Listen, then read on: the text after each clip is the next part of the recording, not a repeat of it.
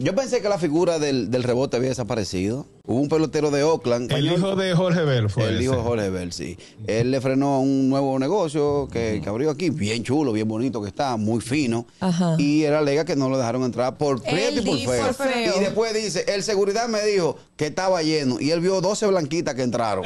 Tiene una Aquí no tra- le luce eso a, lo- a los negocios, sinceramente No, te lo digo. Para nada. nada. Lo que pasa es que el negocio es privado de uso público, se puede reservar el derecho a admisión por código de vestimenta. Sí, Pero si no Por- lo dice, pero Sí, pero debe tú de tienes que ser. establecerlo. Se lo puede decir fino. Y, es como quiera, racismo. Fran, mismo y como resultado. quiera. Claro. Harold puede decir que eso es muy común en la ciudad de Nueva York. Ajá. Es más, yo creo que en los Estados Unidos entero. Y Allá no no. un tema de, de bonito, de feo, de prieto. No, no, no. Si el, el bouncer, que es el, el portero, dice que tú no vas, tú no vas. Ahora, Yo- desde que usted llega y en cualquier sitio, señores, la propina es la llave mágica que le abre cualquier lo puerta. sabe. Tú le dices, hermano, mire, y uno no puede, qué sé yo, Es eh, fácil, por- fácil. portarse bien con ustedes. Sí, para que te- después no te digan que es soborno. Yo no le doy el gusto, yo me voy de ahí me voy a un Señores, sitio no, mejor. usted- ustedes no saben lo que es, ustedes son blanquitos, como dicen por ahí, ustedes no saben la, la vergüenza con los papás. Por el, por el lado, yo he pasado y vivido mucha, allá y rebotado? aquí. Buena.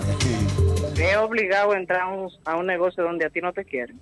No, es verdad. Espérate, porque también es duro cuando a ti te están esperando allá adentro. Sí. El gusto, el gusto de las 12.